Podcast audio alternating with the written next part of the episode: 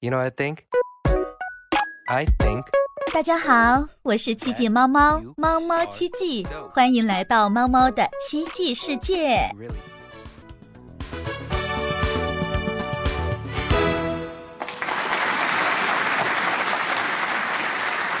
大家好，今天由奇迹猫猫和太空罗罗为大家带来的非遗文化传承的节目，欢迎大家。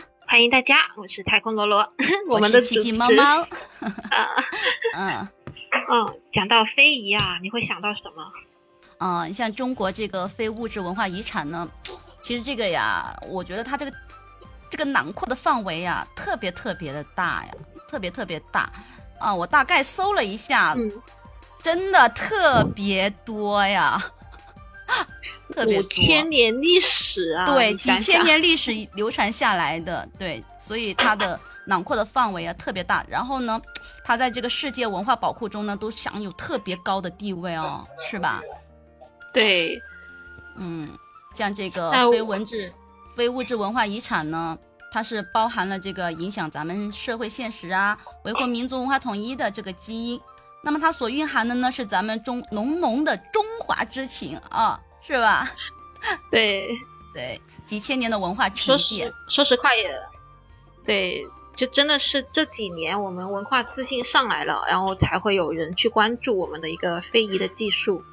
嗯，是的。现在的话，我们国家对这个非物质文化遗遗产的这个保护啊，是特别特别的重视。现在不知道你有没有发现？嗯因为我我我跟你说，你像我平常刷抖音的时候，我已经看到了有很多的优秀的博主啊，就是他会去做这个非物质文化遗产的这个宣传，你知道吗？啊，而且哦拍的都特别的好，对他与时对对俱进，带进了现代的一些东西进去，然后把它就是有很多的内容可能是原来我都不知道的。嗯你还记得冬奥的那个冰墩墩吗？就是一墩难求的时候，大家都是用各种手法去做一个冰墩墩啊。啊，是的，所以说，嗯，现在的话，我觉得像咱们中国的话，可能以前大家还没有意识到，但是近些年来的话，我觉得大家对这个非遗文化的保护啊，这个这个观念是越来越强啊。对，对它的推广啊、宣传呐、等等啊，因为这种东西的话，你老祖宗几千年文化流传下来的东西，随着这个现代科技的飞速发展，如果大家再不好好的去保护和传承的话，很有可能，很有可能就是说到咱们子孙后代的时候，可能它都已经消失了，对吧？嗯嗯，而且就真的是呃不不查不知道，就不学不知道，还发现很多非遗其实也在我们的身边。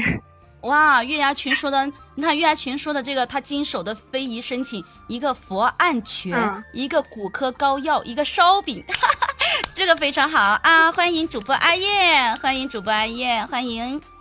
啊那待会月牙群，月牙群可以上来跟我们说一说吗？就是你经手的这个非遗申请这个佛案泉是怎么一回事呀、我没有听过耶，我没有听过。啊，这个然后这个我也不太骨知道哎。骨科膏药的话，可能我们会有点想当然，可能会就有点想当然是咱们小时候那种买的那种呃身身上哪个地方酸痛啊，骨头受伤啊，然后买个膏药贴一下啊，不能上麦啊，好遗不能。上麦，有点可惜。对，对，有点可惜。你说的这个这个伏案泉，我真的我没有听过，所以所以这个非遗的文化的话，它的范围真的是特别广，就很多很多我们根本就不知道的，要有传承，需要很多代一代一代的传承，这样的话它才不会去消失，对吧？嗯。哦，那我们今天聊聊非遗，也聊点具体一点的吧。你你你自己有有了解过呃，或者说是有感兴趣过哪一项的一个非遗项目啊？我呀，嗯我你说感兴趣吧，倒不是说感兴趣，但是就是接触过啊，就是知道的，比如说其中一个京剧啊，对不对？哦，京剧的话，我觉得应该是大家都耳熟能详的，接触比较多的吧。平常啊，听啊、看的呀也比较多，对不对？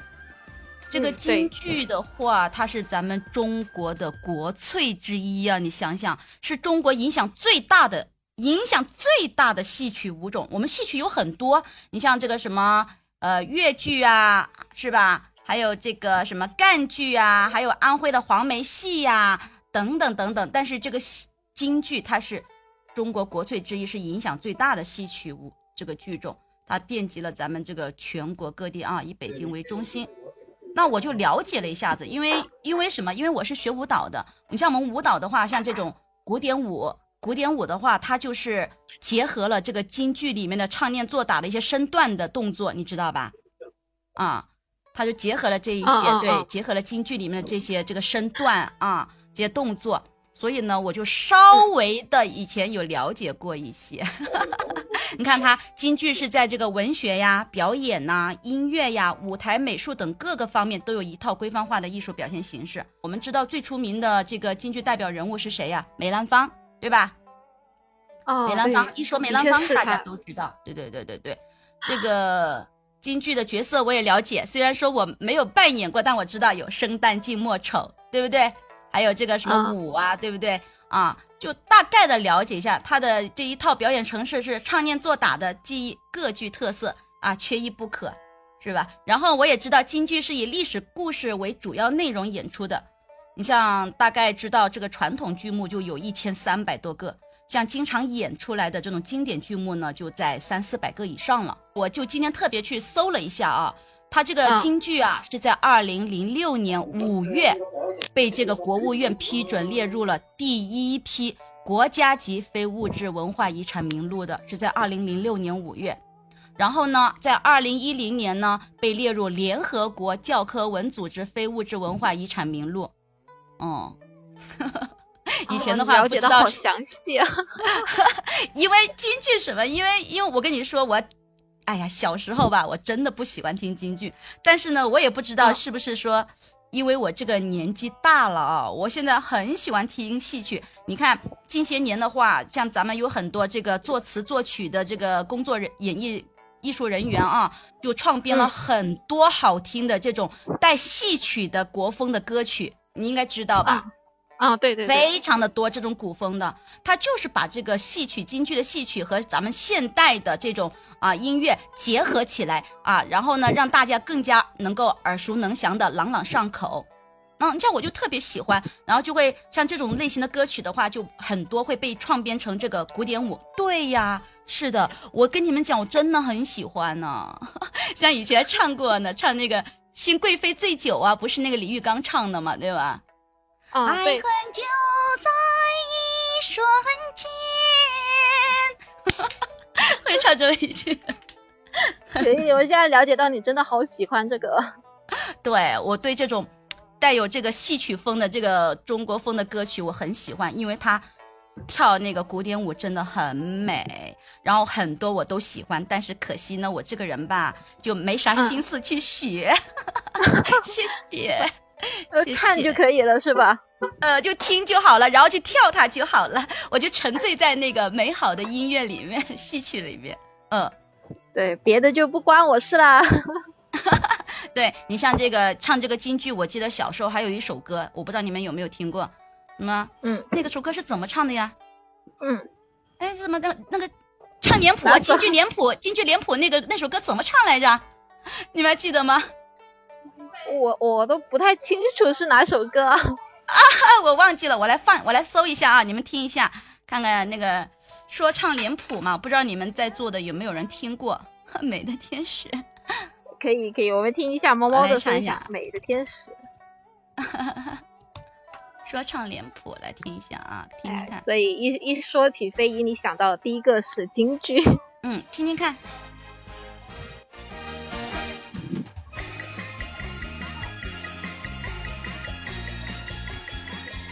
这首歌小时候我会唱哎，但我现在忘记了。